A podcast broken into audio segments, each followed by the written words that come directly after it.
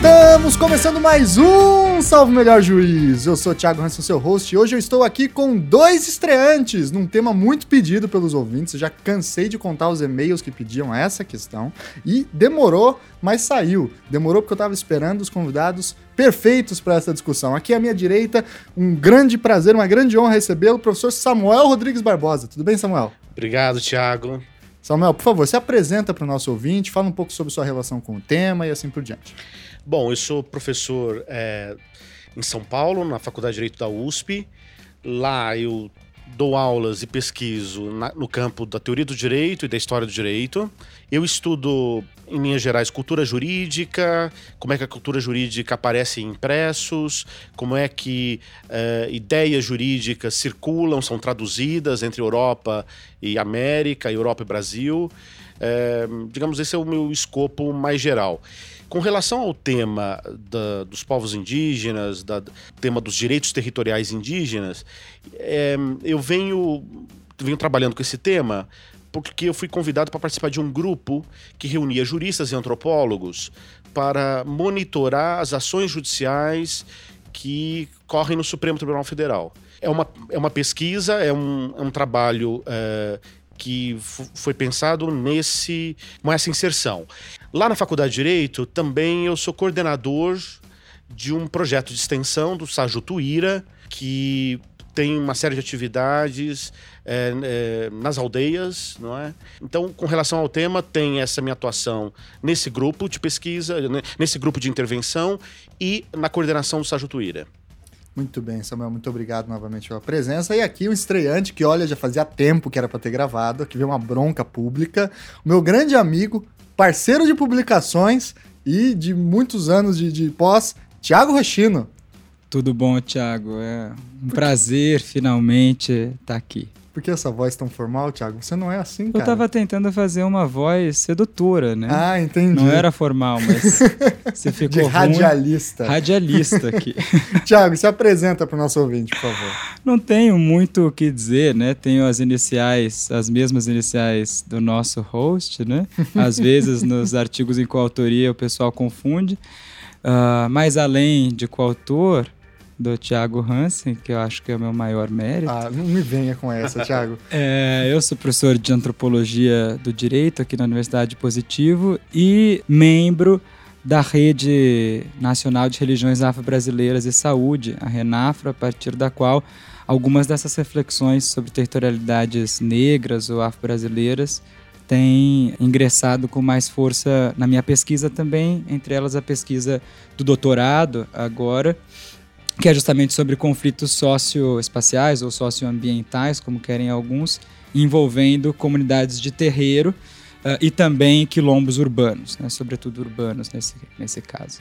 Muito bem, muito obrigado também, Thiago, pela participação. E como vocês já viram pela arte da vitrine e pelos comentários dos nossos convidados, o tema de hoje é então terras indígenas e quilombolas. Um tema bastante polêmico, bastante tenso e denso, que a gente vai tentar então explicar junto com dois especialistas as suas características, as suas dimensões, explicar mais ou menos o beabá do funcionamento da demarcação e o porquê que ela traz tantos conflitos jurídicos e tantas discussões que estão em pauta agora na nossa Suprema Corte, tá certo? Antes então da gente passar para nossa pauta principal, recadinho de sempre, curta a página do Salvo Melhor Juízo lá no Facebook, siga a gente no Twitter e no Instagram e não deixe de contribuir com o Padrim financiando o nosso projeto para que a gente continue publicando a, quinzenalmente, segundas-feiras, os nossos programas com professores e pesquisadores do direito, tá certo? Vamos lá então para esse papo.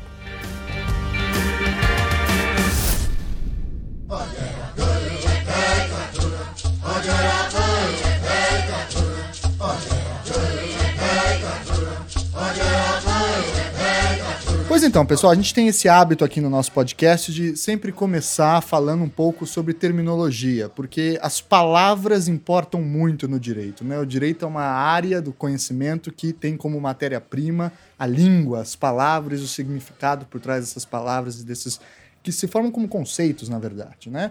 E por vezes, é, na imprensa, não por maldade, mas eventualmente por ignorância, as coisas ficam muito misturadas. Então, termos como terra, território, reserva, propriedade e assim por diante são apresentadas de uma forma um tanto quanto misturada para o leitor. Então, com uma função pedagógica aqui, digamos assim, Expliquem para a gente o que são esses termos, terra, território, propriedade, reserva, e o que, que isso ajuda a compreender a questão ou o problema das territorialidades das populações tradicionais no Brasil. Perfeito. Bom, primeiro que a gente tem que ah, sempre ter em vista quem está usando as palavras. Há um ponto de vista jurídico dos juristas, os juristas tentam definir esses termos, não é? Há também o ponto de vista dos povos, das populações. E, e, e as populações tam, uh, buscam ressignificar e disputar o sentido dessas palavras. Eu acho que esse é um tema que vai aparecer muito na, na nossa conversa hoje. Com certeza. Então você tem o ponto de vista uh, dos juristas, né? você tem um ponto de vista dos povos. Muitas vezes há uma pretensão dos juristas de ter o um monopólio de dizer o que significam esses termos, mas o que a gente pode observar também, é, na medida que há essa disputa, é que muitas vezes os termos jurídicos são porosos a essa significação que vem do, das populações tradicionais. Então há um, há uma, há um debate, há, há uma questão é, importante de, de ressignificar e, e, de saber quem pode dizer o significado dessas palavras. Então, só para começar, eu vou falar, é, eu vou pontuar alguns significados do ponto de vista dos juristas. E depois, ao longo da nossa conversa, vamos ver como é que esses significados são disputados pelas populações. Né? Bom, primeiro, o que eu destacaria? O conceito de terra é um gênero. Terra indígena é um gênero que vai abranger algumas espécies aqui. Né? Uma espécie é a terra tradicionalmente ocupada. E isso está definido na Constituição também vamos falar bastante de, dessa espécie em particular. Porque essa espécie se torna um paradigma do, é, da, das lutas pelos direitos territoriais indígenas pós-88. Então, terra tradicionalmente ocupada. Isso é um tipo de, de terra. Né? Existem as reservas. A reserva uh, era o paradigma pré-88. No caso da reserva, você tem uma. O Estado ele define um, o perímetro muitas vezes desloca uh, povos para esse perímetro. Então, é uma, é uma construção uh, artificial do, do, do, da espacialidade, do espaço de ocupação dos povos. Diferente da terra tradicionalmente ocupada, que, que existe um vínculo histórico com a área. Nos dois casos, tanto na terra tradicionalmente ocupada quanto uh, nas reservas, os, os povos indígenas não têm a propriedade, porque propriedade vai ser um conceito do direito civil. Então, a, a propriedade é da União, tanto na, na, na terra tradicionalmente ocupada quanto uh, na reserva. E né? a ideia de propriedade como poder também, de vender, alugar, etc. Isso é indisponível. Os povos indígenas têm usufruto da terra, mas não podem vender essa terra. Né? É, porque justamente eles não são os titulares, não têm titularidade da propriedade. Existe também a propriedade dominial, a gente não pode esquecer disso. Um, um índio isolado, singular, ele pode ser dono de uma terra. E aí ele é o proprietário dessa terra. Ele pode ter comprado ou recebido por, alguma, por uma doação ou por herança. Se a gente entrar no site da FUNAI, ali tem um elenco de terras dominiais. Então, esse é um outro tipo de terra indígena que é excepcional. Né? É, é, enfim, e aí o índio ou uma comunidade são proprietários da terra, nos termos do direito civil. E, por fim, tem terras interditadas. Isso aí é um, é uma, é um expediente administrativo para preservar povos não contactados, povos isolados. Então, o conceito de terra indígena, você tem esses quatro essas quatro espécies. Eu não falei em, em, território. Esse é um termo que vai aparecer no caso dos quilombolas, o, o Tiago vai, vai falar um pouco mais disso. No caso indígena, do, do ponto de vista dos juristas, o termo território ele não é frequente, ele não é usado. Porque território no sentido dos juristas, pressupõe soberania. É o Estado que tem território. É o Estado que tem território. Agora, o conceito de território ele é usado, ele é usado pelos antropólogos, num outro sentido, no sentido cultural. E, e, os povos indígenas também, a gente fala em territorialidade indígena. Mas, digamos, do ponto de vista dos juristas, território tem um sentido muito estrito e, e, e, não aparece o termo território na legislação que cuida de terra indígena.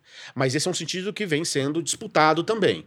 E parque? Porque parque também aparece vinculado por vezes. A gente tem o caso do Xingu, é, que usa-se a terminologia parque. Vocês sabem o porquê da especificidade desse termo? Essa é uma categoria mais antiga, né?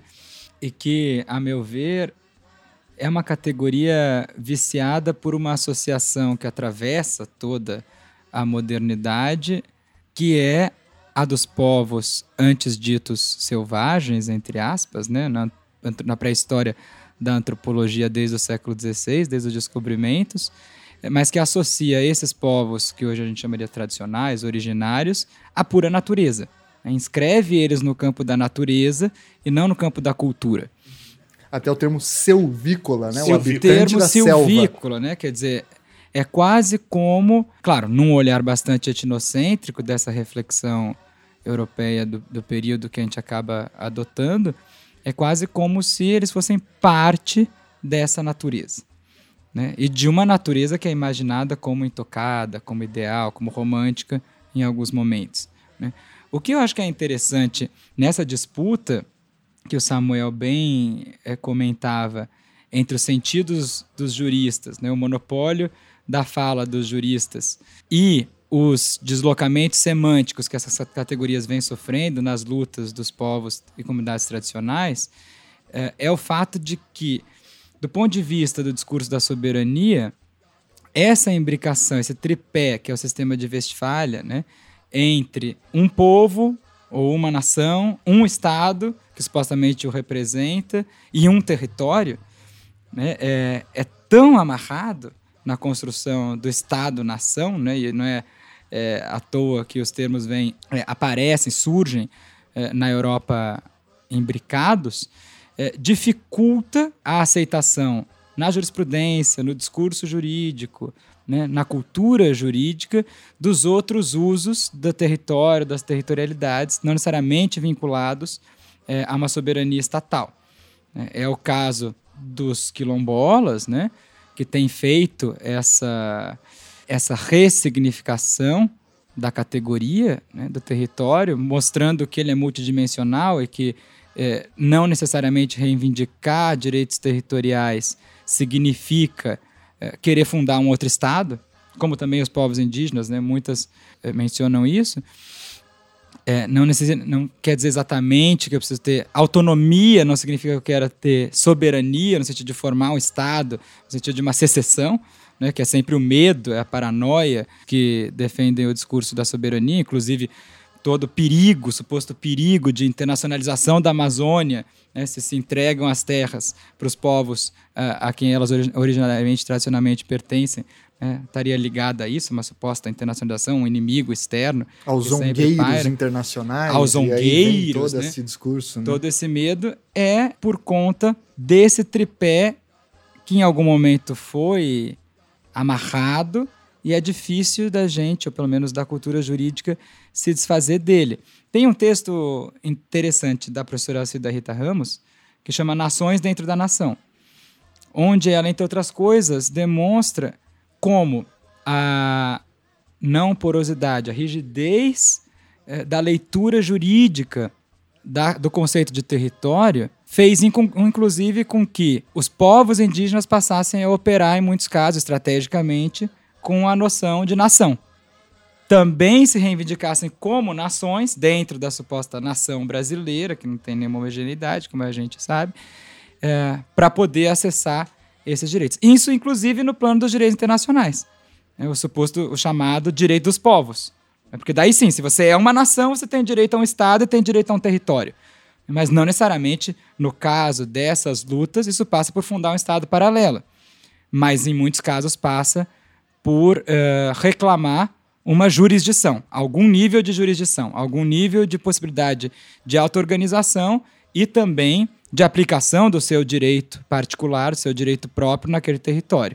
Isso já é território, então, quando você invoca, em linguagem jurídica falando, não necessariamente na antropologia ou na geografia, mas quando você invoca um mínimo de jurisdição sobre um determinado espaço podemos falar então em, uma certa forma de territorialidade indígena, porque é uma relação entre cultura, os seus jeitos de resolver conflitos específicos que diferem do, do Estado central ou da sociedade maior no seu espaço? Olha, esquematicamente eu diria assim: território é um conceito da teoria do Estado. Propriedade é um conceito do direito civil. E é curioso que na teoria do Estado não aparece a palavra territorialidade. Territorialidade supõe um processo social de construção de um território. Quando a gente fala em territorialidade, a gente já não está mais no campo da teoria do Estado, a gente está no campo da antropologia. Esse é um conceito caro à antropologia. Né? É, então, claro, há um sentido muito específico que, que remonta à Westfália, como, como mencionou Tiago, de território, não territorialidade, território ligado à soberania, a monopólio da jurisdição. Territorialidade já supõe é, um, um, já supõe outras características. Não é necessariamente uma reivindicação para se criar um Estado. A gente conhece o famoso texto do Pierre Clastres, né, para os Guaranis, é, Sociedade contra o Estado. É, é era toda uma forma de organização para não permitir, para não possibilitar a, o surgimento da heteronomia, né, de um terceiro heterônomo. A chefia Guarani fala, fala, fala e não manda nada. Não é? Então, territorialidade não, não, não, não, não, não aponta necessariamente para o Estado. Territorialidade é um tipo de construção do espaço que, é, depend, que, que, que, que, depende de outros conhecimentos, de outros saberes. Então, por exemplo, no caso dos Guaranis, há um, há um nome para territorialidade que é a.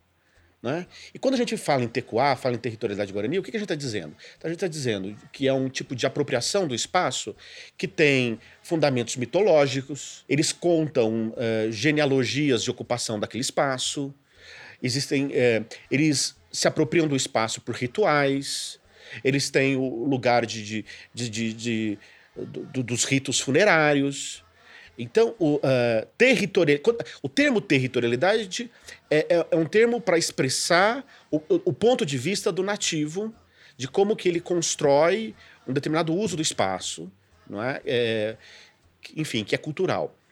Agora, apesar a gente começou fazendo a distinção, ponto de vista do jurídico, dos juristas, ponto de vista do, dos povos. Mas também nós dissemos o seguinte, que, que hoje essa distinção ela não é tão rígida, ela é porosa. Por quê? Porque o próprio direito reconhece, a própria Constituição, o 231 da Constituição, reenvia a discussão do que é território do que é terra indígena para os próprios índios. Então acho que é algo que a gente vai, vai poder aprofundar aqui. Deixa eu falar de uma outra maneira. Eu insisto que ainda a gente não usa o termo território entre os juristas. Só que os juristas uh, sabem que a terra indígena não se reduz ao Código Civil. Então, uh, mas falta um nome para isso. No caso dos quilombolas, eles, o próprio, o próprio, a, própria legislação e a própria doutrina fala em território quilombola. No caso indígena, a gente não tem esse termo, é, mas não quer dizer que não haja territorialidade é, indígena, porque ela, ela há, existe e ela é reconhecida pelo próprio, pelo próprio 231 da Constituição. Há uma porosidade aí. E, Tiago, sobre os quilombos especificamente. Os quilombos é, é uma forma de ocupação do espaço, de construção de um território, e de uma territorialidade, melhor dizendo, vinculada a um passado de resistência à escravização dos africanos trazidos para cá durante o processo de colonização. Então, uma resistência à escravidão, como um geral. Então, é, não. E essa é a minha pergunta. É só isso ou é mais que isso? Não. Fala mais pra gente. Essa é uma das teses ou um dos usos da história é, que tem sido feito. Né? Tem circulado uma determinada versão do que seriam os quilombos que limita a categoria, limita é, a previsão constitucional é, do ADCT, né, do artigo 68, aquelas comunidades que supostamente no tempo da escravidão né, é, fugiram e resistiram à opressão. Sim.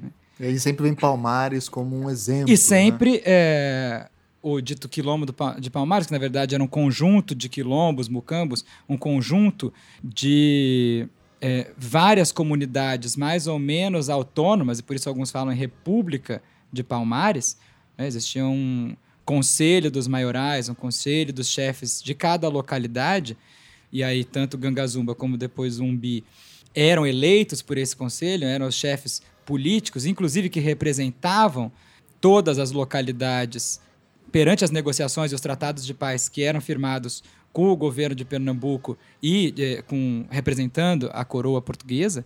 Né? Então, é, essa experiência ali por 1670 em diante que Gangazumba começa a negociar com a coroa, mas, digamos assim, esse é um caso muito específico, é uma das morfologias, uma das origens é, que se pode atribuir a uma comunidade quilombola. É, na verdade, hoje os próprios quilombos ampliam, e os antropólogos né, ampliam ou ampliaram uh, a ideia, a expressão remanescentes de quilombos, que está expressamente no artigo 68, para quilombolas em sentido mais amplo, para falar de comunidades negras.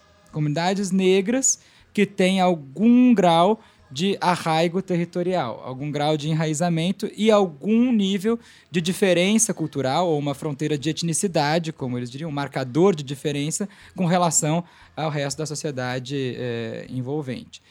Então, isso quer dizer que, de novo, não é preciso buscar nesse passado tão remoto a origem dita histórica uh, dessas comunidades, para que eles acessem os direitos e tenham reconhecimento também dessa identidade coletiva. Hoje, é, a etnicidade como fronteira da interação social entre quem está dentro e quem está fora das comunidades é, não necessariamente fala de um tempo de escravização. É, e é isso, inclusive, que permite o reconhecimento dos quilombos urbanos, né, que nem sempre remetem à época da escravidão, nem sempre são do século XVIII, século XIX.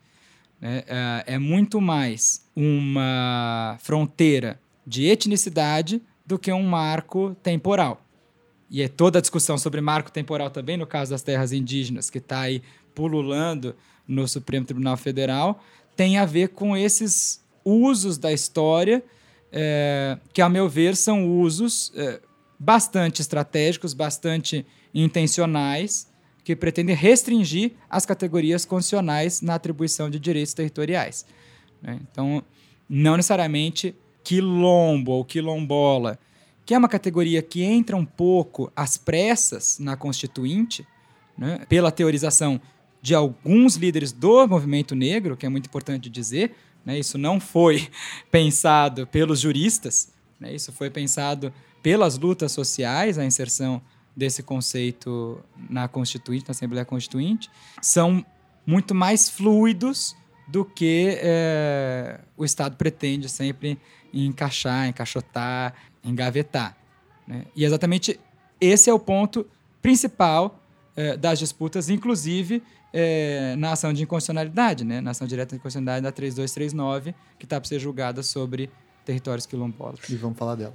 Mas é, sobre o que o Tiago está comentando, eu, eu, quero destacar duas coisas. No debate é, de terras indígenas, há uma distinção que a gente procura fazer, que é a seguinte: tradicionalidade não é sinônimo de imemorialidade. Então, a terra tradicional não quer dizer que é a terra imemorial até porque a ocupação é, de terras indígenas no Brasil teve que responder a, uma, a demandas ecológicas, de, ecológicas no sentido de uma ação do Estado, né, de expulsão, desbulho, sem falar de tem povos que, que circulavam, né? Então você não tem que mostrar imemorialidade, ou seja, remontar supostamente falando em um marco temporal lá no, no passado remoto, tem que mostrar a tradicionalidade. E a tradicionalidade é também um marcador de diferença. Né? O que você chamou de etnicidade, é, isso está no termo tradicionalidade é, do 231. Muito bem. Então, é, dado essa discussão sobre a relação entre cultura e espaço, etnicidades, terra, território, propriedade, reserva, etc., a gente sabe que a Constituição de 88 ela muda um pouco o jogo do debate sobre direitos territoriais, né? Desde a Constituição de 34 aparece já que os indígenas têm direito às suas terras, depois em 37 no Estado Novo também aparece, mas isso não é regulamentado à época, né? E é sobretudo na Constituição de 88 que a gente vai ter uma regulamentação e um, um movimento mais é, forte nesse sentido. E eu confesso que até hoje eu não entendi como aquela constituinte conseguiu aprovar um artigo tão bom quanto esse do 231, né? Porque realmente passou é, por baixo de sem ninguém reparar, porque é um artigo muito progressista na, na questão da, da, da, multiculturalidade ou da diversidade cultural, que é o artigo 200, o capítulo 8 da, da Constituição, lá no finzinho, o artigo 231 e 232, que trabalha a questão dos direitos dos povos indígenas, e com relação ao, aos quilombos, em especial, é o artigo 216 3, parágrafo 5 que é o capítulo sobre a questão da cultura, né? o título da cultura, que fala que tomba todas as reminiscências de presença dos quilombos, e depois no artigo 68 da ADCT. Né? Só para quem eventualmente não conhece, o, o artigo 231 da é, Constituição fala que são reconhecidos aos índios sua organização social, costumes, línguas, crenças e tradições, e aqui especialmente no nosso tema, e os direitos originários sobre as terras que tradicionalmente ocupam, como Samuel havia falado, é, competindo à União demarcá-las, proteger, fazer respeitar todos os seus bens. Antes de nós focarmos na discussão do demarcá-las, que eu acho que é o, o, grande objeto da nossa reflexão hoje, eu queria primeiro falar um pouco sobre a origem desse artigo na Constituição. A gente sabe com relação aos povos indígenas, o movimento indígena vai estar muito presente na Constituinte. A gente tem aquela famosa foto do Ailton Krenak pintado, fazendo um discurso perante a Constituinte. A gente vai ter o Mário Juriuna, né, um, um deputado indígena com uma atuação muito importante naquele período, né, e vai gerar então esses movimentos e esses é, artigos na nossa Constituição. Com relação à questão dos quilombos, eu, tam, eu não sei, aí o Tiago dá uma, uma, uma dica para gente. Fala um pouquinho então para gente sobre a história do surgimento desses textos. Bom, uh, a, Constituição, a Constituinte 87-88 é a, Constituição, a Constituinte com maior participação uh, da sociedade que a gente teve. Né? Se a gente olha as constituintes anteriores, uh, a nossa tradição era a de constituições outorgadas ou constituições escritas por notáveis, por comissões de especialistas.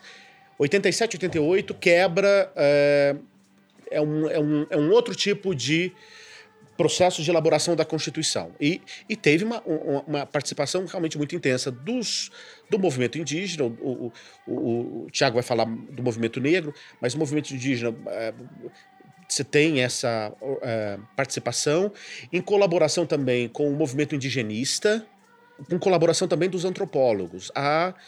Na verdade, a gente tem que pensar que, que movimento indígena, indigenista e atuação dos antropólogos, isso vem da ditadura. Então, na ditadura, esses núcleos, esses grupos se organizaram né, como, como forma de resistência. Então, claro, eu diria o seguinte: a grande uh, novidade da, do 231 e 232 da Constituição é que pela primeira vez o índio deixa de ser visto como um resquício do passado, como algo que tende a, a, ser, a desaparecer uh, ou que tende a ser assimilado.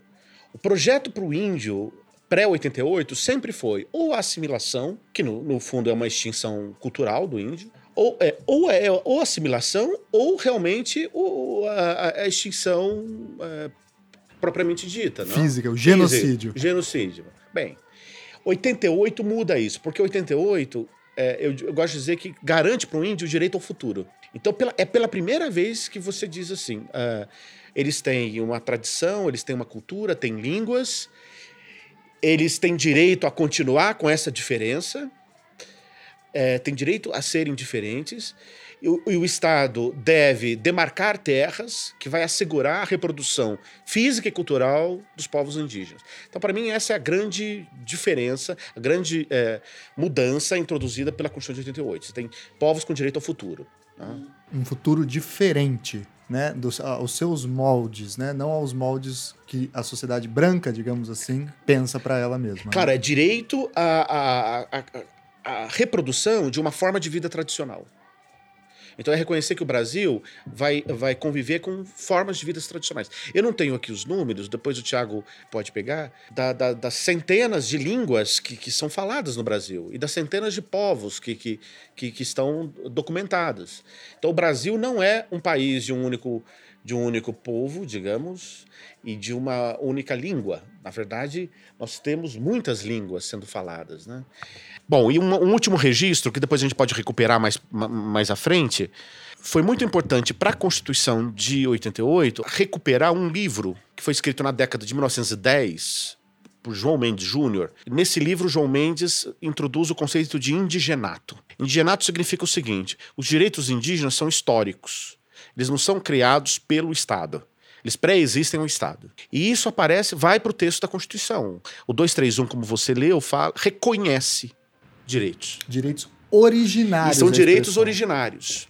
Por isso que o uso da história a gente sempre pode ter uso da história em qualquer processo judicial, mas nesse caso ele é, é, constitutivo do próprio direito, porque não é um direito que surge com a Constituição. Por isso que o hashtag, a hashtag da, da, da última mobilização era muito feliz, né? A nossa história não começa em 1988. Claro, é, os direitos, no caso, territoriais indígenas, e também vale também para os quilombolas, é um direito originário, é um direito histórico, é, e, e para isso eu vou precisar de, do, do, uso da história, etc. Tem uma, uma questão sobre essas duas é, expressões que o Samuel para as quais o Samuel chamou a atenção, tanto a tradicionalidade como a originariedade desses direitos, que também às vezes é difícil de transpor sobretudo a ideia de povos originários, para o caso dos quilombos, mas também de outras populações tradicionais, como as comunidades de terreiro no Brasil, que é o fato de que uma série de tradicionalidades não necessariamente estava aqui presente antes da ocupação, invasão, dita descobrimento eh, dos portugueses. Então, esse é um, é um debate que fica pendente às vezes, né? Porque também, assimilado do ponto de vista do processo social de produção do território, de apropriação do espaço, né, dessas territorialidades. As territorialidades negras e indígenas, embora po possam até equivaler do ponto de vista jurídico, mas né, tem ritos próprios, tem todo um sistema uh, tem um estatuto jurídico específico, também porque tiveram um processo uh, de constituição histórica distinta. Né? No caso das comunidades negras, isso tem que ser pensado no âmbito da diáspora, né? ou seja, daquilo que talvez o Deleuze e o Guattari chamariam de uma des- e reterritorialização. Então, não dá para dizer que são povos originários no sentido da sua pré-existência histórica à dominação colonial aqui mas são tradicionais no sentido de um modo de existir, de um modo de ser né, e de um modo de fazer território, de fazer comunidade particular. Né. Então, cada vez mais, uh, do ponto de vista antropológico, faz menos sentido pensar isso buscando um passado remoto ou buscando essa imemoriabilidade, né, ou buscando aquilo que tem sido muito criticado na antropologia, que é a noção de autenticidade. Porque aí você trabalha numa chave de leitura perigosíssima, em que as identidades são engessadas, e aí entram aqueles comentários é, totalmente dissituados, né? do tipo, ah, mas ele até tem carro, como é que ele pode ser indígena? Como é que ele pode ser quilombola? Usando shorts e camiseta do Flamengo, então não pode ser índio. É. Essa compreensão de que índio, para ser índio, tem que estar tá com pena na cabeça e se comportar como na época que os portugueses chegaram. Né? É, que, que existe uma rigidez, uma cristalização dessa identidade.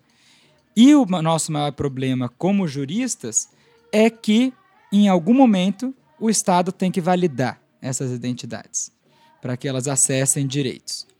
E não à toa o questionamento central, no caso agora, né, da, da ADI 3239, é o critério da autoidentificação. Eles dizem, né, o Partido Democratas diz, como é possível que eu possa atribuir direitos a quem está dizendo, né, eles mesmos que são quilombolas, eles mesmos se autoidentificam, eles mesmos se autodeclaram. Ou seja, existe no direito sempre um fantasma das fraudes, da falsidade ideológica, um fantasma ou uma suspeição permanente em torno de determinadas identidades. Claro, todas aquelas que fogem né, da normatividade, não só estatal, mas social. O caso agora também que o Supremo tem que decidir sobre a possibilidade de uso ou não eh, dos banheiros eh, condizentes com a sua identidade de gênero pelas pessoas trans. É, de novo, uma tentativa de encaixotar, de etiquetar essas identidades. E aí, puxando já para outra questão, que é do, do papel dos antropólogos, né?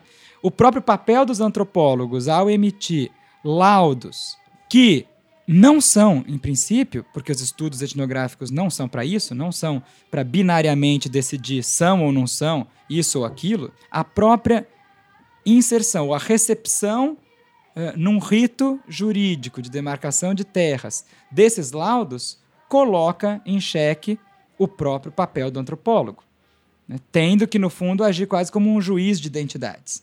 Isso é, é difícil, e eu volto agora para a questão sua que inaugurou essa rodada, que foi a de como isso ingressa, então, é, na Constituinte, aqui por uma reflexão também experimental, tentativa do movimento negro com a categoria quilombo. Né? Para isso, o Abdias do Nascimento, por exemplo, foi um intelectual importantíssimo, né? que não só funda o Teatro Experimental do Negro, mas também passa a experimentar teoricamente com uma série de categorias que em princípio não eram jurídicas, uh, como a de quilombo, mas eram categorias da resistência. Eram tentativas de falar sobre a auto-organização do povo negro e a sua resistência diante de uma sociedade racista, marginalizadora, etc. Né? Então, os processos de aquilombamento né, ocorreram em distintos países com distintos nomes. Né? Então, em alguns lugares se fala em cimarrones, né, povos cimarrones. Em alguns lugares, como na Colômbia, isso são palenques. Mas o fato é que organização para resistência, num plano coletivo, sempre houve, pensando isso na escala do que o Gilroy chama do Atlântico Negro. E uma certa referência à África, à matriz africana, às africanidades, como uh, matriz uh, generativa da identidade coletiva e como um lugar desejado de liberdade, como um desejo de, de liberdade. Então, é por essa reflexão uh, que nasce no movimento negro que isso ingressa na Constituição. Mas ao transplantar, já que a gente está aqui também no, no contexto de um evento que fala de transposições, traduções, transplantes, ao transplantar uma categoria, que a gente poderia dizer, entre aspas, né, nativa, uma categoria do próprio movimento social, para o plano jurídico, isso abre, como diz o, o professor Arruti, uma brecha multicultural no ordenamento jurídico que é super é, rígido, mais uma série de outros problemas sobre quem tem o direito ou quem tem a jurisdição sobre as identidades dos outros.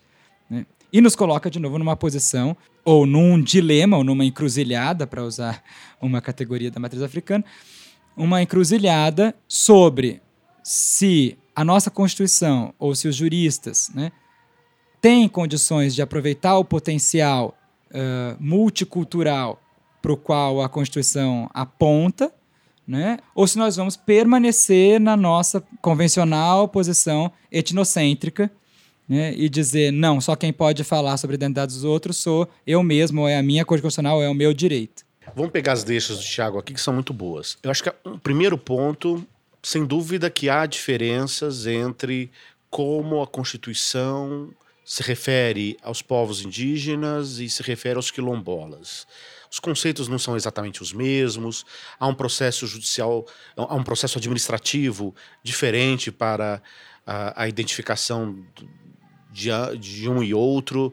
Então, a, a, a gente a gente a todo momento tem que estar refletindo sobre o que, que tem em comum, mas o que, que é diferente. Não é? Talvez o conceito de direitos originários seja importante para os povos indígenas, mas uh, no caso do, dos quilombolas, a, a, ideia da diáspora, né, os direitos fundados na diáspora, uh, uh, tem, um, tem um peso maior. Mas olhando, seja como for, né, eu acho que o que, que dá para ver? Uh, que, no fundo, a Constituição, ao trazer um dispositivo sobre índios e sobre quilombolas, o que a Constituição está tá dizendo é que a nação ela não é homogênea, ou seja, que é constitutivo do, do digamos, dos suje sujeitos que compõem o Brasil, há, há diferenças, há formas de vidas diferentes e essas formas de vidas têm direito a um futuro. Quilombolas, índios, comunidades tradicionais. Eu acho que esse é um é marco importante da Constituição de 88. Ou seja, você não, não, não vai assimilar o tradicional. O tradicional não vai é, desembocar no moderno. Você não vai modernizar o tradicional.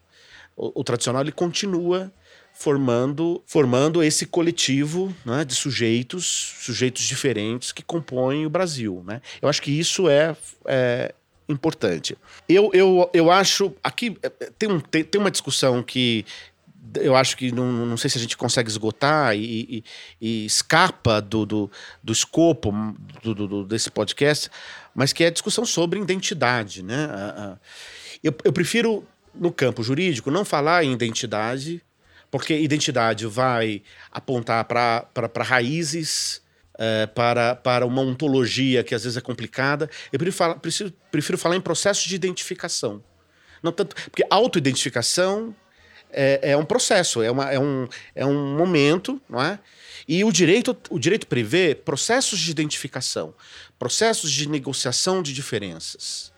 É assim que eu procuro enfocar procedimento o processo administrativo de demarcação de terras. A gente pode falar um pouco mais disso na sequência. Mas eu não vejo isso como uma, uma arena para reafirmação de identidades. Porque eu acho que essa estratégia leva a becos sem saídas. É? Reforçar identidades. Não, eu acho que há um processo de identificação. E essas identificações, identificações são transitórias também. Isso, isso vai mudar com o tempo. Para mim, o conceito-chave de identificação, de negociação de, de diferenças, ele é mais importante do que conceito de identidade. Eu, ouvindo o Tiago também, eu lembrei de uma distinção do James Clifford. É uma distinção que no inglês é, é, ele diz que cada vez menos a gente está se interessa, interessado por é, roots, raízes, e mais interessados com roots, rotas, né? É, trajetórias. Eu acho que essa é uma distinção que casa muito bem com é, esse pensamento diaspórico, mas também com, com, a questão indígena, porque os Guarani estão circulando o tempo todo, né? E a história indígena também é uma, uma história de circulação dentro do que, do, do que veio a ser chamado de território brasileiro. É uma questão que também está colocada para outros movimentos sociais. Até que ponto vale a pena para reivindicar direitos manejar políticas identitárias? Porque é uma via. Não é nem uma via de mão dupla, né? é de uma mão só, mas é uma faca de dois gumes. Né? Porque você mesmo produz as caixinhas onde o Estado vai ter que te enquadrar para acessar alguns direitos. É, quando não acontece de o seu próprio território se tornar a sua prisão. Então, tá bom. Aí você só pode ficar ali. Né? Tá, aí a circulação não é mais permitida, aí é, esse território também não é fluido, então é, às vezes ele se expande, mas o Estado não, não vai ampliar a demarcação de terras. Quer dizer, é, é, é um, é um dilema. É, é muito difícil, muito difícil trabalhar com essas duas racionalidades. A das ontologias, né, se for, a gente for beber lá na Butler, é, performativas, né, porque as identidades são performativas, elas não são. Elas produzem alguns momentos na interação social de estabilidade ou de algum nível de reificação e auto-reificação também, mas elas são, né, como você colocou, transitórias. Então, em um sentido muito inesperado ou muito subversivo, topologicamente inserir uh, o dispositivo sobre as comunidades quilombolas no ato das disposições transitórias, diferente do que talvez os constituintes imaginassem naquela época, não era porque elas seriam assimiladas e desapareceriam, diferente até um pouco do que é uh, a racionalidade um pouco etapista e assimilacionista do próprio Estatuto Índio, às vezes. Né? Ah, não, são assimilados, são mais ou menos assimilados, quer dizer, o que, que isso importa? Mas o que é transitório, sim, são essas categorias no momento que caem no mundo social. né, e são objeto de, de, disputa. Quer dizer, aqueles remanescentes de quilombo a que em 88 se fazia referência não são mais eh, os quilombolas de hoje, ou não são aquilo que eh, os quilombolas reivindicam como identidade nesse momento, né, nem serão o que as comunidades negras vão reivindicar amanhã. Então, realmente, eu, eu, eu concordo. É, a gente tem que ao mesmo tempo tomar um cuidado com a fixação de identidades, né? mas por outro lado, até o momento, até o momento, o direito estatal eh, não conseguiu dar esse passo desconstrutivista, desconstrucionista. Se é que vai conseguir dar, né? Porque a impressão que eu tenho é que a nossa teoria do direito está fundada na tentativa de construção de conceitos estanques, estáveis e que tenham, gerem previsibilidade, né? Então pensar um direito imprevisível é quase pensar um antidireito. Sim, pensar né? identidades abertas, pensar performatividades. Quer dizer, o que, por um lado, se choca com a própria previsão uh, da Convenção 69 da OIT, né? de que a esses povos devem ser reconhecidas, inclusive, as suas formas de se imaginar no mundo, as suas formas de transmitir propriedade, as suas formas de eh, manejar eh, a natureza, né? ou de interagir com ela. E eu penso que é ainda mais problemático quando, é, ou é tão mais problemático pensar isso, quanto mais próximas estão dos centros de poder essas comunidades. Quer dizer, nas cidades, é ainda mais difícil enxergar essa fronteira.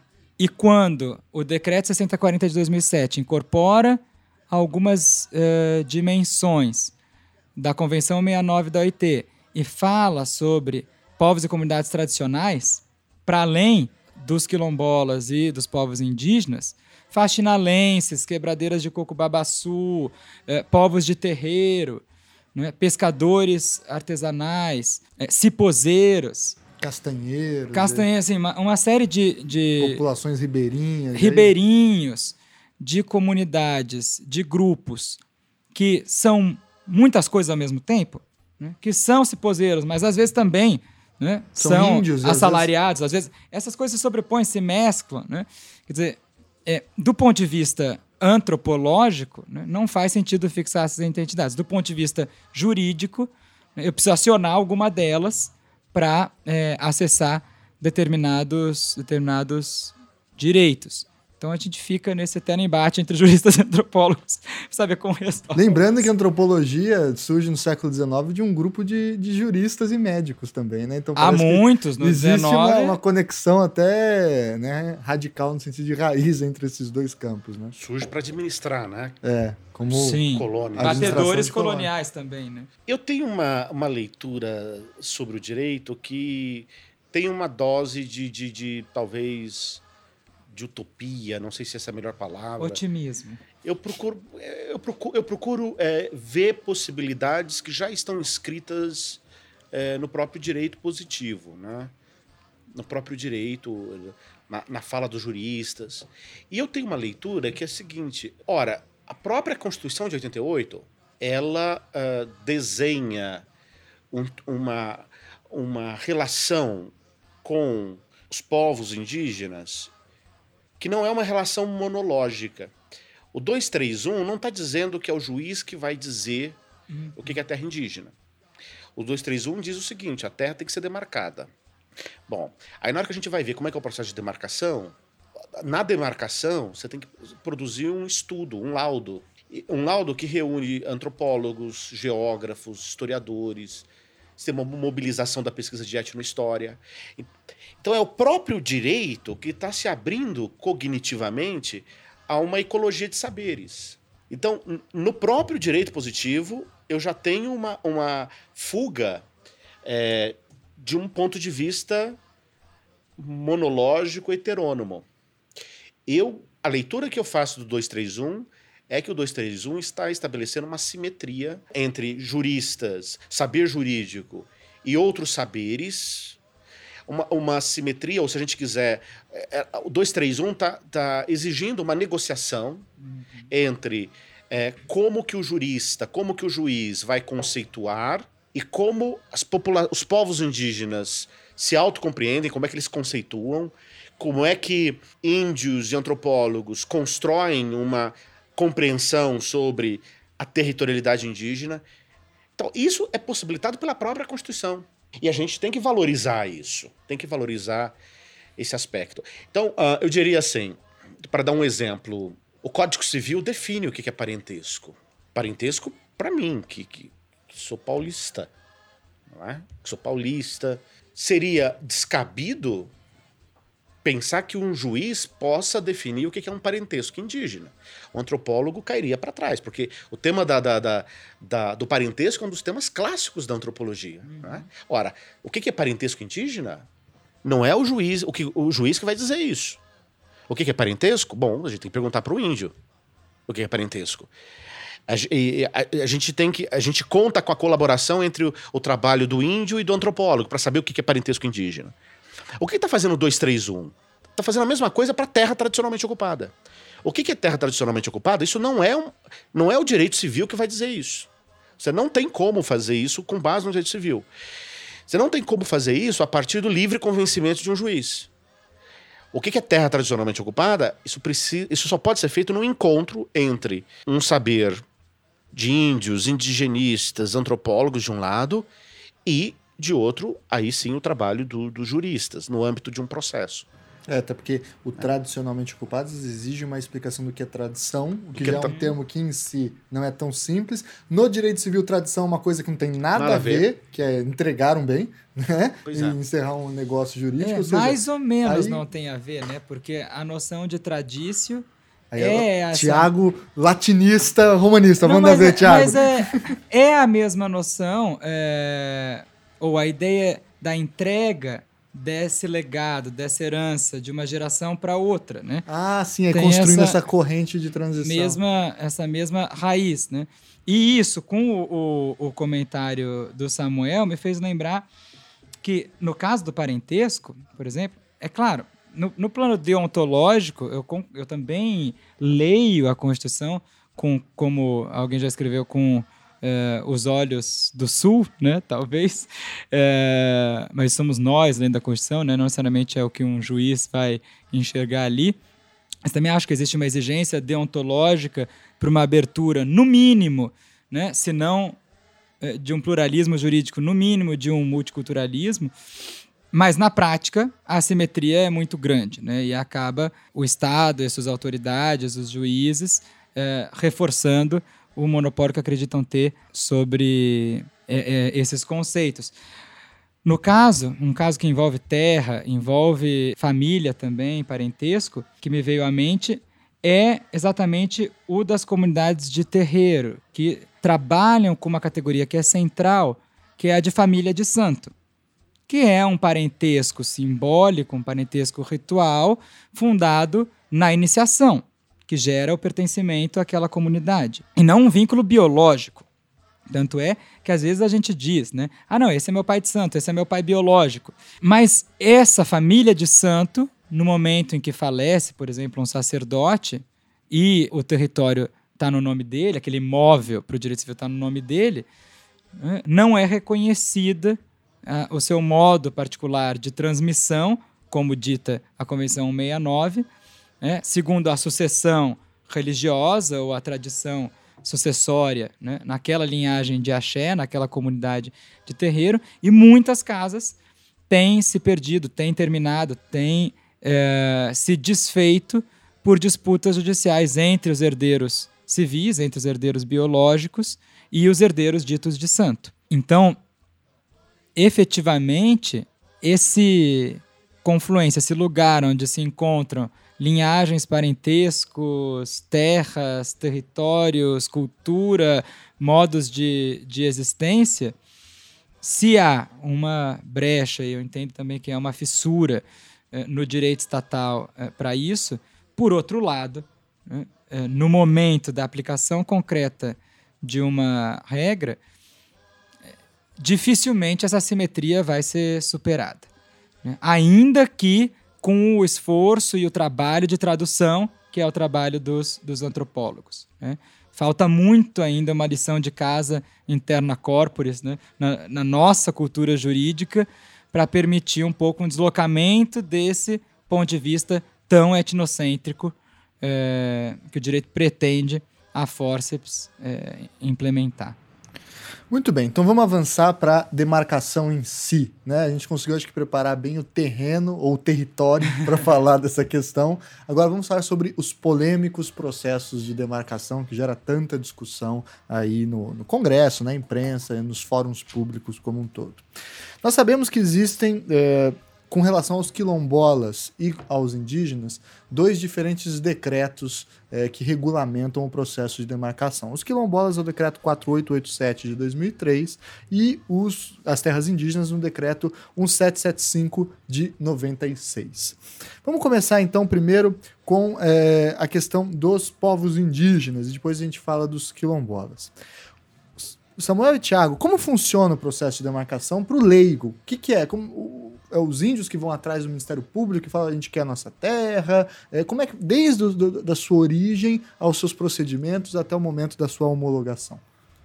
Bom, em linhas gerais, eu diria o seguinte: é, a, a, demarcação de terras indígenas está a cargo da, da União do Poder Executivo, né, pela sua agência, pelo seu órgão especializado que é a FUNAI. O processo administrativo ele começa e é, se desenvolve na FUNAI e depois é, que, que é subordinado ao Ministério da Justiça. Depois conta com uma decisão do Ministério da Justiça e, por fim, uma decisão presidencial. E agora parece que tem, com essa portaria 80, um novo âmbito de discussão ainda, né? Pois é. O, é um processo, então, administrativo. O processo de demarcação é um processo administrativo conduzido pela FUNAI, Ministério da Justiça, e o ato final é da Presidência da República. No processo administrativo, há a participação de, de antropólogos, de especialistas, né? antropólogos, geógrafos, que, que participam da, da identificação da área, da delimitação. É todo um processo, é toda um, é uma produção de, de, de, pesquisa, tanto documental, como pesquisa com história oral, para conseguir mostrar, evidenciar a eventual tradicionalidade da ocupação. Né? O que que uh, esse processo tem, o que, que ele tem despertado? Né? Uma bancada uh, no legislativo busca levar o processo para o legislativo, né? Uh, retirar, digamos assim, o, o do, do, executivo essa competência. O problema é que no, no legislativo você tem uma, um comportamento partidário, né? É, com interesses muito enraizados que podem comprometer os direitos que estão na Constituição. Tá? O parlamento não é o lugar para decisões contra-majoritárias. E no caso de direitos eh, territoriais indígenas, muitas vezes é um ato contra, contra, contra majoritário no sentido de, de, eh, de representação política dentro do parlamento. Né? Então, isso é um ponto. O, o governo Temer tem também tentado, tem tentado uh, digamos assim, sobre, sobre o argumento de ampliar a discussão, na verdade, é esvaziar o papel uh, desses especialistas da antropologia, da geografia, da história, da etnohistória, enfim, colocando em risco essa dimensão que é uma dimensão de construção do conhecimento fora do direito sobre a área que é da maior importância. Porque tem a ver com aquela simetria que eu, que eu estava falando. Né? Isso gerou até uma CPI da FUNAI Sim. que está em discussão agora, que está colocando um monte de antropólogo, procurador da República, né? Na, na, na baila em virtude disso, né? É, a CPI da FUNAI é um sintoma, é, é um emblema do que, que é a coalizão de interesses de uma determinada bancada né, no parlamento, porque a CPI da FUNAI ela não investigou, na verdade, os rural, não, não, investigou os, os ruralistas. Viagens dos relatores da, da, da, CPI foram pagas por ruralistas. Uh, você tem também uh, empresas que, enfim, envolvidas no, no, no em milícias, verdadeiras milícias no campo, e isso não foi investigado. Né? Então, a FUNAI, é, é, a CPI da FUNAI, e FUNAI INCRA, porque também envolvia quilombolas, foi uma, digamos assim, uma, uma, iniciativa uh, partidária com um lado muito definido e que, enfim, pediu o indiciamento de inclusive membros do Ministério Público que estavam que exercem constitucionalmente a função né, de custos leges em processos indígenas, pediu indiciamento de, de, de gente morta, de, de, de lideranças uh, fora do Brasil, uh, indigenistas uh, paraguaios, enfim, é uma a CPI da FINAI é um emblema de uma coalizão de interesses contra o que está previsto na Constituição, né? Qual que é o papel dentro desse processo de demarcação do antropólogo, é, do executivo, é, e do MPF? Porque ele está ali para fiscalizar apenas a lei ou ele está ali também para executar, pra, ele, ele assume um lado? Qual que é, é esses dilemas e como também, que acho que essa é uma questão que muito se faz, o antropólogo produz o seu lado? Porque a acusação mais cotidiana que se tem é de que os antropólogos são vendidos ou de que o antropólogo gosta de índio, então vai sempre fazer um laudo pró-indígena e entre outras é, é, expressões que a gente encontra nas áreas de comentário do G1, né? É que é sempre essa, essa compreensão tanto quanto é, rasa da questão. Qual que é, afinal, o papel e a complexidade por trás de um processo de demarcação? Eu vou falar do ponto de vista jurídico, porque há a própria, a, a própria comunidade da antropologia, dos antropólogos, tem uma, uma autorreflexão sobre uhum. o seu papel. Existe uma etnografia do trabalho de demarcação. De demarcação. Então, uma bibliografia sobre isso. Há também uh, uma atuação uh, de perto da ABA, da Associação Brasileira de Antropologia. Não é? Do ponto de vista jurídico, o que, que eu diria? O trabalho do antropólogo é visto do ponto de vista jurídico, de uma maneira mais tradicional, mais clássica, como produção de prova. Né? O que faz o jurista é produzir prova, tanto no âmbito administrativo, quanto também no âmbito judicial. O processo de demarcação, em qualquer uma das fases, desde a formação do grupo de trabalho, começa com a formação de um grupo de trabalho, até o, o ato, do, a decisão do final do presidente da República, é, em qualquer uma dessas fases, há contraditório administrativo e, e, pode ser judicializado também. Então, o processo administrativo, depois, ele, ele pode ser judicializado e, e tem sido judicializado. É, e aí, no judiciário, o juiz também pode pedir a produção de, de novos laudos, né? trabalho pericial. Então, o antropólogo, do ponto de vista do direito, numa visão mais tradicional, ele produz prova, tanto no âmbito administrativo quanto no âmbito judicial. A atuação do Ministério Público se dá no âmbito judicial, não se dá, salvo o melhor juízo. Né? Muito obrigado, muito obrigado. No âmbito administrativo. Né? É, então, uh, o, o, Ministério Público, no âmbito judicial, ele pode ser custos leges, ele pode acompanhar ele, o Ministério Público tem que ser ouvido em qualquer ação judicial envolvendo indígenas, mas ele também pode ser autor. Né? Ele pode ser autor em ações. Então, sai da posição de custos leges, porque custos leges ele não é parte no processo. Ele é um fiscal da lei. Mas ele, ele pode também ser parte se ele tem se ele entra com uma ação civil pública se ele entra com uma, com uma ação qualquer né? isso então o Ministério Público âmbito judicial o antropólogo pode estar no âmbito judicial e no âmbito administrativo. E o executivo, ele é bom, ele é ele digamos conduz todo o processo administrativo e ele pode, pode ser parte, pode ser testemunha no âmbito no âmbito judicial. Né? Quer dizer, em termos processuais é é, é, mais ou menos, é basicamente isso, mais ou menos isso. E, Tiago, você que trabalha também com antropologia do direito, etc., você consegue apresentar para a gente mais ou menos qual que é a racionalidade por trás do processo de demarcação do ponto de vista do antropólogo? Porque tem um, um processo de colaboração nesse momento, né? O antropólogo tem que ouvir as comunidades. Não é uma simples autoidentificação, né? É também um processo de uma soma de identificação, autoidentificação, também com uma é, compreensão de, um, de uma região espacial que inclui aquilo, certos hábitos, né? Por exemplo, povos indígenas que vivem da caça e da pesca tem que ter uma reserva grande que cria um habitat para possibilitar a, multiplicação da caça e da pesca, né? E, e não, não, dá para ter uma região pequena, senão esse próprio rito de vida não é possível. Como é que se faz mais ou menos dentro dessa estrutura? Sabe nos dizer? Eu não vou falar do ponto de vista dos antropólogos ou do ponto de vista nativo, oh, como, quentes, como um antropólogo diria.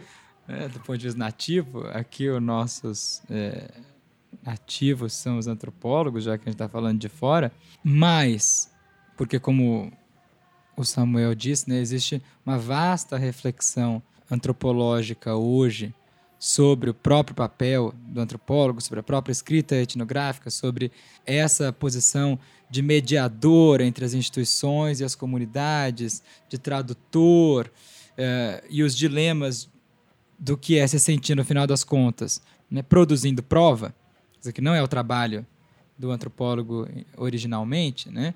É, o trabalho é de interpretação das culturas. É um trabalho compreensivo. Né? É simplesmente de compreender, ou na etnografia, de poder narrar aquela diferença, né? e do ponto de vista teórico, de articular isso com categorias gerais maiores que permitam comparações em, com outros contextos culturais. Agora, quando isso entra num processo de disputa de terra, entra num conflito fundiário, entra é, no procedimento administrativo ou numa ação judicial. O juiz quer escutar sim ou não, né? Ele quer uma resposta primeiro, fechada. Né? Primeiro, a lógica uh, judicial é binária, né? Ele tem que dar uma resposta que é procedente ou improcedente, sim ou não, você é ou não é, é quilombola, tem ou não tem direito àquela terra. Segundo, a resposta que uh, o direito estatal tem para oferecer é a da propriedade, e essa talvez seja uma das nossas maiores desgraças, porque ainda que propriedade da União, ainda que propriedade coletiva, no caso dos quilombolas, a gente sempre cai na propriedade. Então você tem toda uma, uma reflexão uh, multiculturalista, você tem toda, todo um rito administrativo, tem toda uma questão de interesse público, e você cai na velha uh, ladainha do direito civil mais convencional, que é a propriedade de novo. E a propriedade como um direito excludente, né? que não reconhece a multidimensionalidade e a possibilidade das apropriações coletivas ou simultâneas de um mesmo território, de um mesmo espaço. Dizer, quem disse que é, aquele lugar, aquele território só pode ser utilizado por aquele grupo, né, é o nosso direito existem interseções, existem confluências, existe a possibilidade de uso comum de alguns espaços. Uh, mas a nossa resposta é sempre a resposta excludente, a resposta autorreferente, a resposta absolutista da propriedade. Né? Ainda quando sob os influxos da Constituição, né? ainda quando funcionalizada, ainda quando é, mitigada um pouco pela função social. Uh, num processo de demarcação e titulação de terras é, ou de territórios quilombolas, né, existem pelo menos três momentos é, importantes, ou três fases. Né? Uma é dessa autoidentificação, né, que de todo modo passa pela chancela da Fundação Palmares, ou era é, a que tinha o órgão que tinha a instituição que tinha atribuição para isso. Né? Então, você é certificado como uma comunidade quilombola ou como uma comunidade que se autodeclara quilombola. Né? Depois é preciso é, pensar em qual é o modo específico como essa comunidade se territorializa. Então, até onde vão os limites né, é uma, a gente território. vive uma sociedade cartorial mesmo, né? uma sociedade do diploma, cartorial. Do certificado, do registro, do carimbo, vai até ali, até aqui, né? Pior, cartorial e cartesiana. Porque eu preciso estabelecer exatamente até onde vai o território, qual é o seu ponto aqui nesse plano cartesiano, nesse mapa que eu vou construir. Nesse mapa que é só bidimensional. Esse mapa que só permite que uma pessoa esteja ocupando uh, aquele espaço. E uma última etapa que é a de, da titulação. Então, depois que eu verifico exatamente né, quais são os limites é, desse território, depois que eu tenho um mapa, eu preciso saber, preciso verificar é, a cadeia dominial. Então, a quem isso hoje, formalmente, cartorialmente, pertence? É, quem tem o domínio dessa área, para daí, por diversos mecanismos, pode ser por uma ação de uso capião, é, se houver um justo título aí, aqui, aqui essa posse remeta, ou se for uma posse continuada, sem oposição, enfim, os requisitos de uma ação de uso capião, ou via desapropriação, que é um dos caminhos mais lentos, né? porque daí depende do orçamento público, depende de um dinheiro que está cada vez mais mirrado para essas políticas. Né? E aí existe essa interface né, com uh, o INCRA. É porque daí É, isso é aí A questão pensado. dos quilombolas é INCRA, a questão dos indígenas é FUNAI. FUNAI. Né? E a gente não precisa de desapropriação e, e- porque os títulos, do- os títulos, se a área foi demarcada e hom- homologada, os títulos eh, sobre a área deixam de valer, São nulos. são nulos. E só cabe indenização para benfeitorias de boa fé, não? Uhum. Algo- eh, Então é um pouco é um pouco diferente. Do, do caso do, Dos quilombolas. dos quilombolas. É, e isso é um efeito exatamente daquela distinção que, em princípio, parece não importar tanto do, do originário, de um direito originário, né, Sim. para esses outros direitos territoriais. né, que aí, em tese, é, qualquer título que se sobreponha a um direito indígena originário é nulo né, é, desde sempre. E o que está no Supremo agora com relação aos quilombolas, que chegou a pôr na pauta, depois foi retirado da pauta? Qual que é a questão que está colocada para depois a gente entrar, talvez, no, na- no nervo espinhal aqui da nossa discussão, que é a questão do marco temporal? Primeiro, a questão dos quilombolas. O que está colocado na mesa lá? A ação de inconstitucionalidade, né, a, direta, a 3239, eh, foi ajuizada pelo Partido Democratas, questionando sobretudo, sobretudo, o rito estipulado no decreto, né, no 4887 de 2003, na sua, eh, no seu critério da autoidentificação. Então, o que está subjúdice são as identidades, são os meios de eh, reconhecimento ou validação pública dessas identidades quilombolas. Então, já existem alguns votos, o mais eh, denso já publicado talvez seja o da ministra Rosa Weber, né, que tem eh, uma reflexão muito interessante sobre a identidade étnico-racial, sobre a associação entre cultura e territorialidade, mas que, por outro lado, remete ou faz referência a uma tese, que é a do marco temporal, né, muito perigosa, né, porque, se adotada pelo Supremo, nesse caso, pode restringir eh, temporalmente, historicamente, o conceito dos quilombos também. Então, é, basicamente, é, Essa questão. é essa a, a questão As, as autoidentificações e a legalidade dessas autoidentificações. Então vamos ao marco temporal. É, o marco temporal, ao que me consta, ele ganha um- uma amplitude no debate público, sobretudo a partir do caso da Raposa Serra do Sol. Né? É, depois vira um debate em torno da, da portaria 303 da AGU, que foi uma portaria muito polêmica também regulamentando questões de terras indígenas, é, fundamentada sobretudo no voto do falecido ministro Carlos Alberto Menezes Direito, né? E agora voltou à discussão no Supremo a questão do marco temporal. Em linhas gerais, colocando aqui, o marco temporal coloca um limite ou traça uma linha de que os indígenas só têm direitos originários às suas terras, tradicionalmente ocupadas, e esse tradicionalmente é deslocado no tempo na data de 5 de outubro de 1988, que é quando a Constituição entra em vigência no Brasil. Né? Ou seja, criação de um limite temporal. Antes disso, nós não vamos olhar. A gente olha a partir daqui. Qual é a polêmica por trás dessa afirmação, Samuel? Bom, lá, vamos lá. Marco temporal, ele ehm, com esse nome, com e, e- e do jeito que a gente conhece e tem discutido, eh, começa com o voto do relator Carlos Aires Brito, no caso Raposa Serra do Sol. O marco temporal é mais um critério para a demarcação. A o, o Supremo, porque isso depois foi aceito pelo colegiado, né?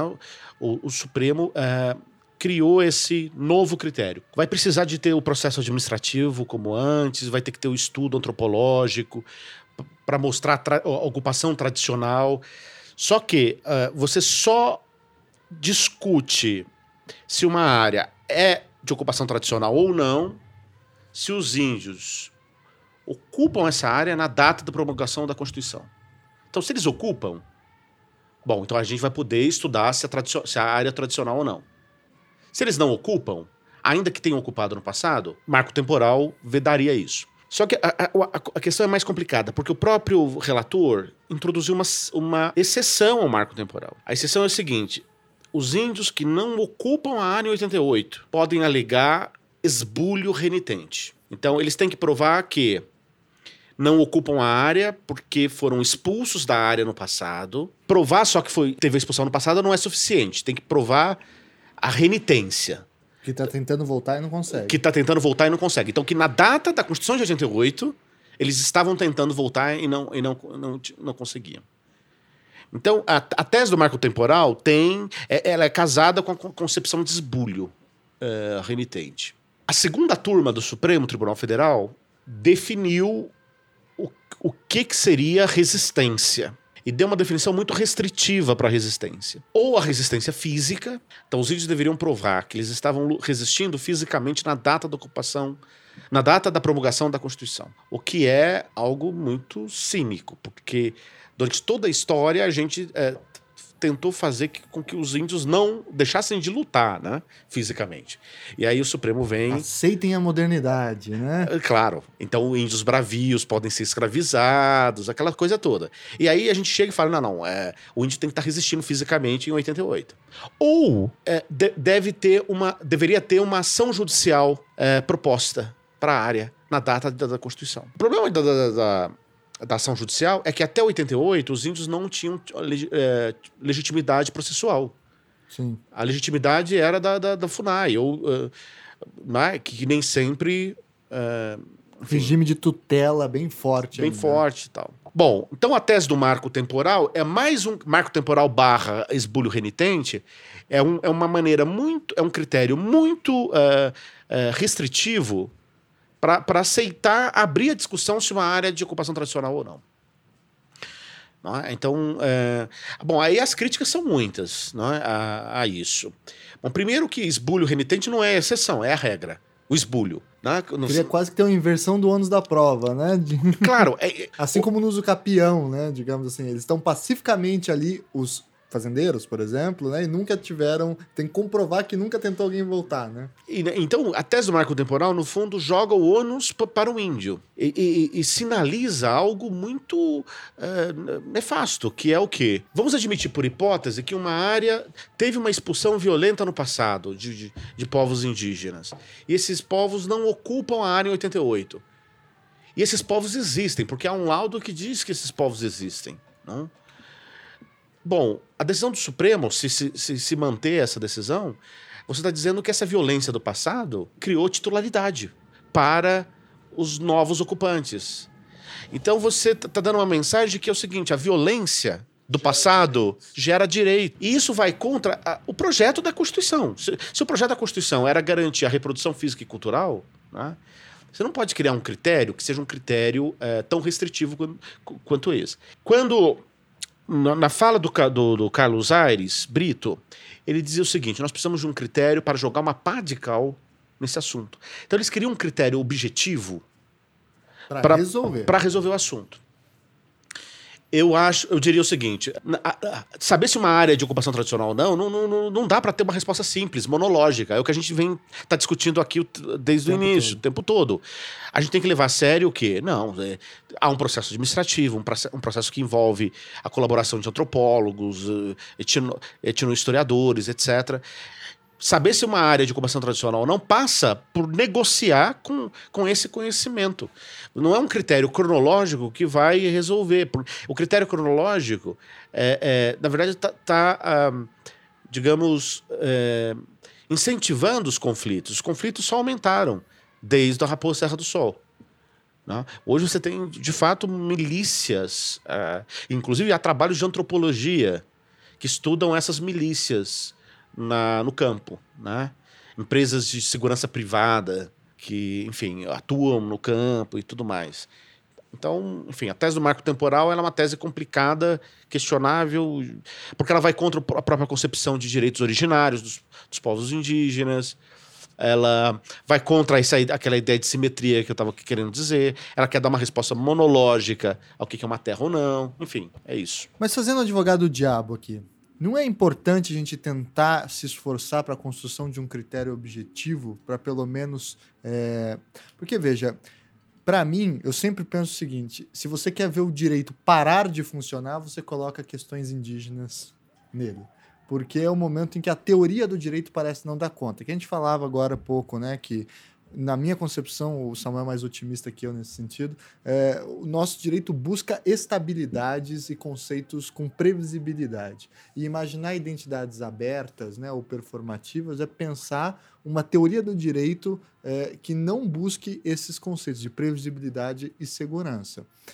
Então, será que gente por mais que esse marco seja problemático, a luta para resolver a questão do campo não passa por aí, no sentido de tentar adotar critérios cada vez mais objetivos de afirmação do procedimento das terras indígenas, porque a gente não corre um risco de gerar uma insegurança cada vez maior e uma mortandade cada vez maior se a gente deixa em aberto esse eterno retorno ao direito originário e a uma busca histórica que, no fim das contas, pode sempre retornar à ocupação portuguesa na América?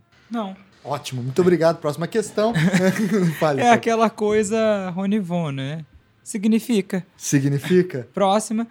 Não, porque, veja, se o problema da Terra fosse um problema uh, conceitual, uh, do excesso da subjetividade na regra, né? na, na redação da regra, da lei ou algo assim, isso não explicaria por que uh, as milícias no campo não são punidas.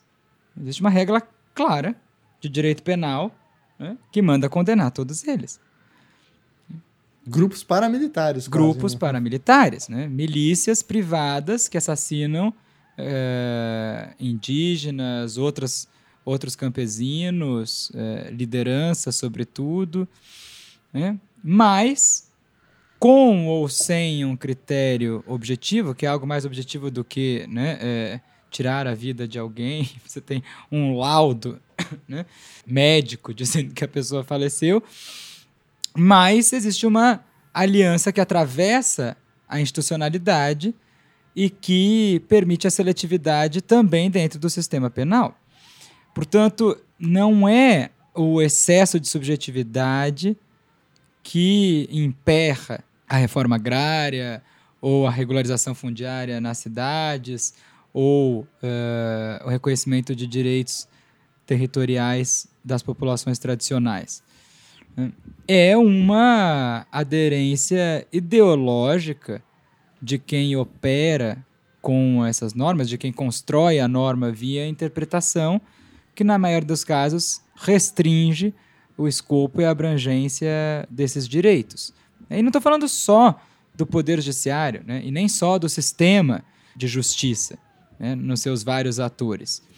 É, do mesmo modo como tanto a sociologia é, quanto os próprios movimentos sociais é, denunciaram e demonstraram que o racismo é institucionalizado nesse país, né? que o racismo é institucional, e que existe uma estigmatização que funciona, um etiquetamento que funciona no momento da aplicação da regra, sobretudo da regra penal, que tem eh, alguns clientes preferenciais, né, com um recorte de classe, de raça bem definidos, né, em alguns casos também de gênero, não é, é o excesso de subjetivismo que, que impede, né, nem a ausência de critérios objetivos ou ditos objetivos. Toda decisão é uma decisão política. A diferença é que a voltagem política de algumas decisões, como as que né, se referem à distribuição de terras nesse país, é de uma tal envergadura e mexe com uma quantidade tal de interesses e com uma estrutura de poder que está tão presente é, dentro é, dos grupos que comandam a maior parte das instituições do país, é, que pode ou não estar tá expresso isso de modo mais objetivo na lei, isso dificilmente vai ser implementado sem muita luta social. Então, mexer com a terra é mexer com as estruturas de poder do país e que também permeiam as instituições. Por outro lado, isso permite uma outra reflexão para nós, que é de complexificar a própria noção de direito. Da teoria do direito. Da teoria do direito. É, e também é, pensar a partir da antropologia do Estado e não da teoria do Estado. Né? Quer dizer, nossa burocracia não é weberiana, Né? Nosso Estado não funciona segundo essas, esses tipos ideais, segundo essas uh, engrenagens. Ele é muito mais complexo que isso e existem imaginários distintos e lutas e disputas, enfim, e conflitos dentro do próprio Estado, dentro das várias instituições, né, guerreando entre si, e, enfim, a conjuntura política eh, do país deixa isso muito claro, deixa isso muito evidente, de certa forma, eviscera as entranhas do Estado e mostra a guerra entre as próprias instituições. Então é importante, sim, defender determinadas instituições, não é dizer, ah, o direito estatal é totalmente é, ultrapassado, nunca vai dar conta e com isso abandonar toda a estatalidade, né? É, toda a ordem jurídica ou toda a institucionalidade, porque num contexto de tanta assimetria de poder é, como o nosso, isso é simplesmente cair na pura violência.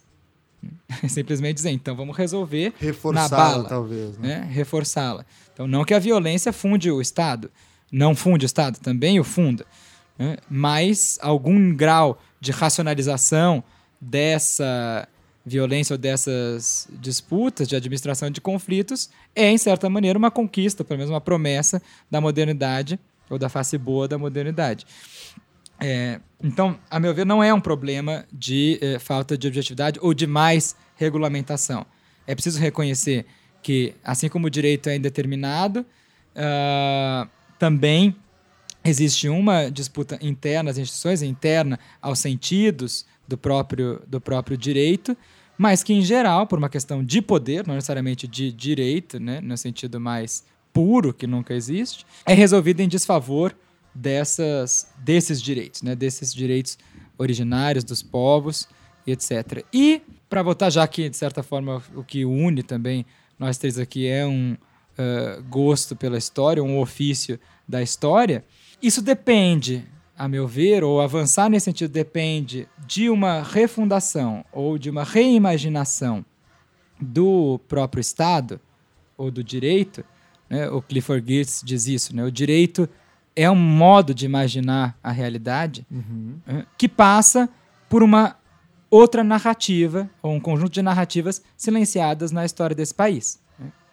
Não só a narrativa da igualdade formal, e isso ficou muito explícito no julgamento da DPF 186, né, na, do julgamento do caso das cotas raciais, né, que talvez tenha sido a primeira vez em que o Supremo, em que a nossa Corte Constitucional falou sobre escravidão, falou sobre a história de opressão racial no país, algo que, se a gente for pensar, funda a história constitucional e a narrativa constitucional norte-americana. A guerra de secessão era uma guerra em torno da escravidão. Brown versus Board of Education, talvez a, a decisão mais, mais uma paradigmática, das mais uma das mais emblemáticas do século XX, uma decisão constitucional né, lá da corte americana, eh, dizia respeito ao sistema de segregação racial. Então, são tópicos que não se aprendem na escola de direito, né, não se aprendem na faculdade de direito, não se discutem, e a gente continua escondendo toda essa história é, ou é né, os vencedores que contam a história. Então, os vencedores continuam contando a história da igualdade formal. Né? Não se aprende se você não for aluno do Tiago Agostinho ou do Samuel Barbosa. ou do Tiago Hansen, né? Eu Também, sei que você tem uma não? disciplina sobre isso. Olha, rapidamente, talvez tenha uma questão aí de teoria do direito que mais geral e mais complexa sobre a questão da indeterminação do direito. A impressão que às vezes dá uh, quando a gente pensa o Brasil, uh, pensa a história do Brasil, eh, história do direito no Brasil, quando a gente faz análise de conjuntura, às vezes a impressão que eu tenho é que a gente sempre está num trabalho de Sísifo. Parece que a gente sempre está refazendo tudo. A gente tem um problema de memória seríssimo da nossa cultura jurídica. De memória, mas também o seguinte: parece que o direito ele ele ele está sempre em aberto, tem brechas. E, pro, uh, isso, e as brechas são exploradas uh, por todos os lados. Né? O novo é que você tem movimentos sociais, bom, não sei, isso sempre teve, mas é, pós-88, vamos dizer o seguinte, que você tem movimentos que estão lutando nas brechas do direito, não é? Estão fazendo um trabalho no, no, no campo da indeterminação, mas é claro que antagonistas desses movimentos também é, a, a, judicialização e o parali a, a, a, paralisação de demarcação de terras indígenas, isso interessa a quem hoje ocupa terras e que não são índios. Não é? Então, de, de todos os lados, você tem grupos que se beneficiam dessa determinação do direito. E a gente o tempo todo está, parece que refazendo, parece que a gente tem uma sensação de que os direitos são precários no Brasil. Uhum. Isso daria para falar no caso de escravidão. É, você tem direitos precários. Isso é um ponto. Por isso que é, de certo modo, falacioso dizer, não, eu preciso de um critério objetivo que resolvam as coisas. Bom, a gente nunca teve isso, na verdade. Essa é uma, digamos, entre aspas, uma chantagem. Índios aceitem o marco temporal porque é melhor, porque isso vai dar segurança jurídica. Mas não vai dar segurança jurídica para eles, vai dar segurança jurídica para outros, porque eles vão perder. Vão perder o que uma leitura mais é, é, complexa da Constituição poderia dar. Então, eu acho assim, de um lado, você tem a indeterminação do direito.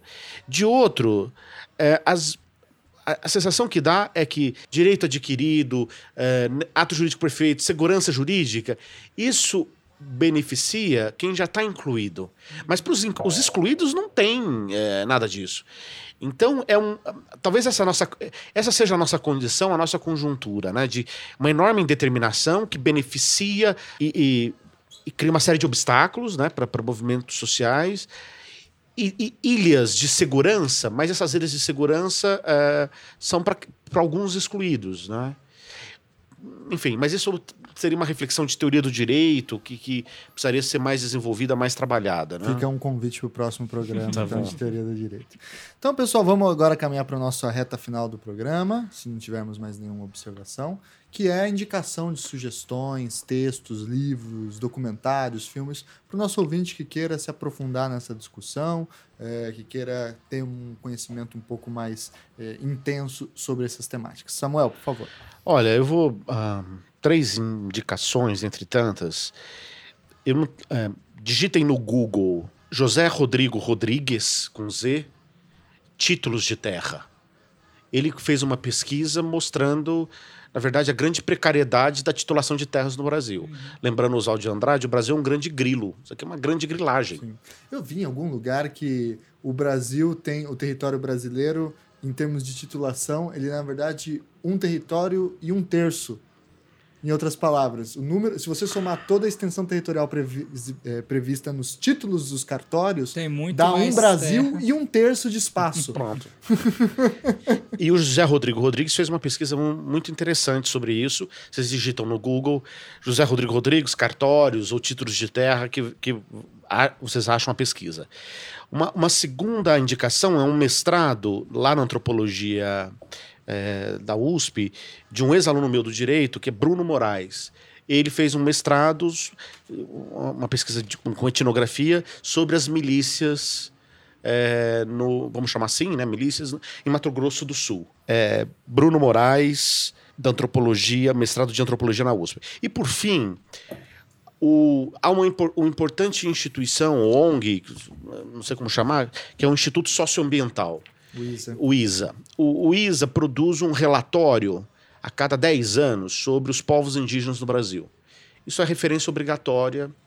É, e saiu o último relatório esse ano, ano passado, final do ano passado.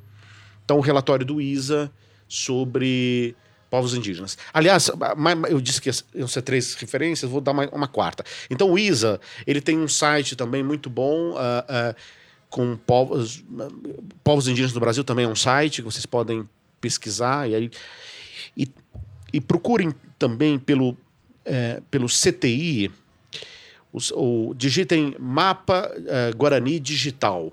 É um trabalho magnífico pelo CTI é, mapeando é, aldeias que já existiram e desapareceram, então aldeias que a gente sabe pela documentação, e as atuais aldeias ocupadas pelos guaranis né, no Brasil. E eles estão trabalhando também para o Paraguai, Argentina, por enquanto tem no Brasil.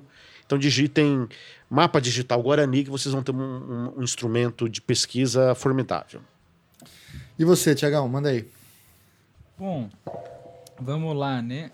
É, eu vou partir talvez para referências mais cosmológicas, onde eu me sinto mais confortável. Né? eu referências cosmológicas. É, ficar invocando esses mortos, né, que a gente faz na, na academia, não deixa de ser um culto aos ancestrais. Com certeza. Né? E quanto mais morto e quanto a mais tempo, melhor. Né? Mais capital simbólico para o seu argumento. Né? É, mas, Falando mal dos romanos, é isso? Mas. não, não, não. Estou dizendo que em Roma a gente tem que fazer como eles. Né? Então, fazendo como os romanos, que eles sim cultuavam bem os seus ancestrais, eu acho que preciso começar por um texto clássico para pensar diáspora africana, que é o Atlântico Negro do, do Paul Gilroy, né? que dá uma dimensão também, enfim, oceânica, né? triangular, para essa contracultura, aquilo que ele chama de uma contracultura da modernidade, né? o modo como a experiência negro-africana é constitutiva da modernidade, de um lado da modernidade, ou de uma faceta da modernidade, que em geral é, ela mesma, as declarações universais de direitos, tentam escamotear. Isso para chegar numa segunda referência, que não é um texto literário acadêmico, mas é a Constituição Haitiana de 1805. Eu Opa. acho que é um texto esquecido na, quando a gente fala de história constitucional, mas, quando o artigo 14 diz, né, a partir de hoje todos os cidadãos vão ser conhecidos pelo nome genérico de negros, né, e, portanto, inverte toda a cosmologia ou a mitologia jurídica da modernidade, né, como diria o, o Grossi, é, tem uma contribuição imensa é, quando a gente reflete sobre, enfim, direitos étnico-territoriais. E aí, dois, dois textos mais recentes. Um, que é onde talvez eu quisesse chegar quando dei o exemplo da, é, da disputa por herança, a disputa sucessória no caso dos terreiros, que chama O Terreiro e a Cidade, do Muniz Sodré, onde ele vai defender que, de um lado, os quilombos e de outro, os terreiros né, mais urbanos é, são uma forma específica de territorialização e de é, sociabilidade afro-brasileira que é o que permite a manutenção de algumas matrizes epistêmicas, né, de um conjunto de saberes, continuidade de um conjunto de saberes e, e modos de vida, né, que sem esse espaço, sem esse território é, sagrado, não poderia ter permanecido. E uh, um outro texto que para mim abriu já uns 10 anos, quando eu o li, é, ainda numa versão anterior, que era é, o Ouro Canibal né, e a Queda do Céu, do Davi Copenaua, é, porque eu acho que também nos falta nessa reconstrução das narrativas sobre esse choque de mundos, esse choque de culturas e da expropriação de terras por consequência, né, falta outra versão. Falta a versão indígena, falta a versão negra dessa história, né, que talvez seja o que nos permita reler né, é, hermeneuticamente, reler, ressignificar esses, esses nossos direitos, esses direitos que é, o Estado, a nossa cidade positivou, e talvez aí permita um contrauso deles né, é, em face do próprio sistema que é opressor. E também o site da Terra de Direitos, né, que tem feito um trabalho muito importante com é, direitos territoriais é, de comunidades quilombolas, inclusive conseguiu né? Foi um, uma das entidades que fez uma intervenção importante no TRF4 para que o tribunal é, reconhecesse a constitucionalidade do decreto 4887, né, que é um precedente importante para o julgamento no Supremo também. Eu quero fazer ainda algumas. Uh, lembrei de algumas referências aqui que eu não posso deixar de mencionar. Tem também uma, um mestrado da Marcele Guerra, da antropologia. Mesmo, a, Marcele. ela fez uma etnografia de como uh, os índios se serviram do trabalho dela como advogada. Uh, haja reflexividade nisso, né? Ela escrevendo como os índios usaram o trabalho dela, tal, ali. E, e, e, aí eu acho que é interessante ver o índio usando estrategicamente né, o, o, o direito oficial. Tem é, esse trabalho. E uh, vocês procuram Marcele Guerra, mestrado, antropologia USP, que vocês acham. E, por fim, o, um parecer sobre marco temporal assinado por José Afonso da Silva. Ele preparou um parecer especificamente é, é, cuidando desse tema. Também vocês acham facilmente na internet. José Afonso da Silva, Marco Temporal, parecer que vem. E claro, é, no YouTube vocês encontram diversos documentários e, ou vídeos, alguns feitos pelos próprios índios. Uhum. Né? É, porque também tem hoje, um, um digamos, uma, uh, um, cinema, ou, é, ou vídeos uh, uh, feito por eles, né? pelos mais jovens. Que é o projeto Cinema nas Aldeias. Cinema né? nas Aldeias, exatamente. Eu acho que aí é interessante. Muito bem.